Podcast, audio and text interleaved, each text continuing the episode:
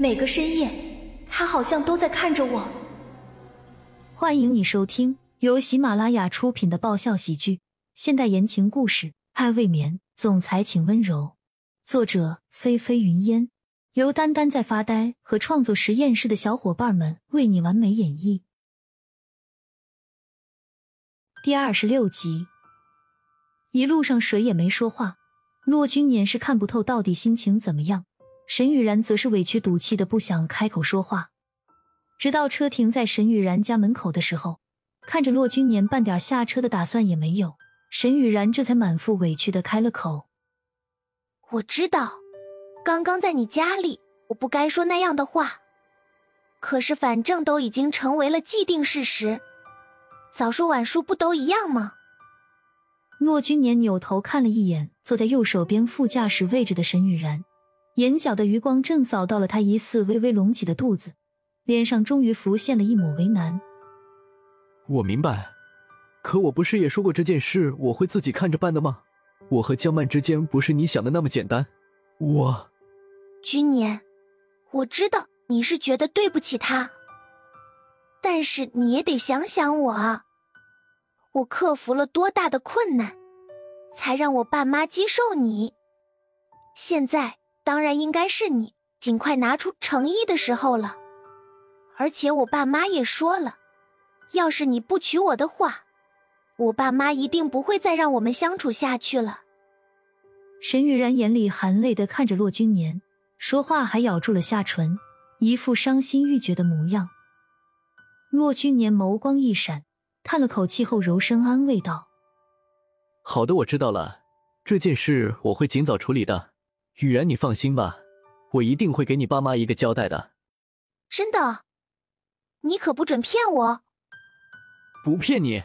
好了，去吧，我明天再来接你过去。”沈雨然顿时破涕而笑，骆君年也扬起了笑，看向沈雨然：“好。”那等夏夜回到家了，可要打电话给我。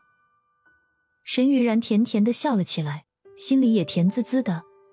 君年果然是在乎他的。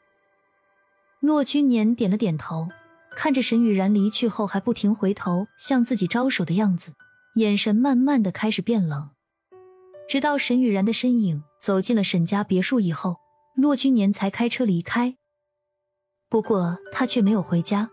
而是开车到了一栋陌生的别墅里，早就已经等在里面的中年男人，一看到骆君年进门，就立即摘下了监听耳机，本想要起身和骆君年行礼打招呼，被骆君年的手势制止了。骆君年快步走过去，直接开口问道：“现在怎么样了？发现什么了没有？”重新盯着电脑屏幕的男人一边浏览着相关的人物资料和视频画面。一边回答道：“他留下的那些人都没什么动静，还是照常上班下班。不知道是因为他足够自信，还是有别的企图。哼，我看他是太过于自大自负了，觉得自己就算不在公司，也能赢我。”骆君年冷哼出声，看向电脑上的中年男人时，眼里浮现着冷酷和嗜血。这个时候，坐上客厅大沙发上的另一个男人扬着眉。冷声的问了一句：“二少，那你打算怎么做？”骆君年没回答，只是用手指一下一下的敲打着桌面。眼下这种境况，无疑是他最好的机会。他不会着急，有的是时间让他部署和准备，以便于未来顺利得到自己最想要得到的那些东西。夜晚十点。大街上霓虹灯闪烁不停，渲染了黑夜的星空。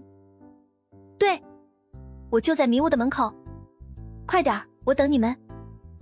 迷雾酒吧门口，江曼一身皮衣皮短裤，热火的身材和修车的美腿让人侧目，高高扎起的卷发让她精致妩媚的脸蛋表露无遗。迷雾酒吧虽然不是这里最好的酒吧，但是这里的酒却是最有味道的。江曼。安宁还有沈雨然三人，以前时不时就会来这里放松一下。也许是今天和骆君年之间的决绝刺激到了江曼，也许是骆家那种似乎隐藏着什么的诡异氛围让他有些喘不过气来，江曼在晚上伺候好骆君墨之后，就莫名的特别想来迷雾酒吧这边好好的释放一下，于是他便打电话给安宁，约好了见面的时间。最近连续发生了这么多事，说实话，心里早就有些无法负荷了。如果再不找个地方发泄发泄，江曼真担心自己会控制不住蹂躏骆君墨。本集完，欢迎订阅本专辑《爱未眠》，总裁请温柔。更多精彩内容，请关注“丹丹在发呆”。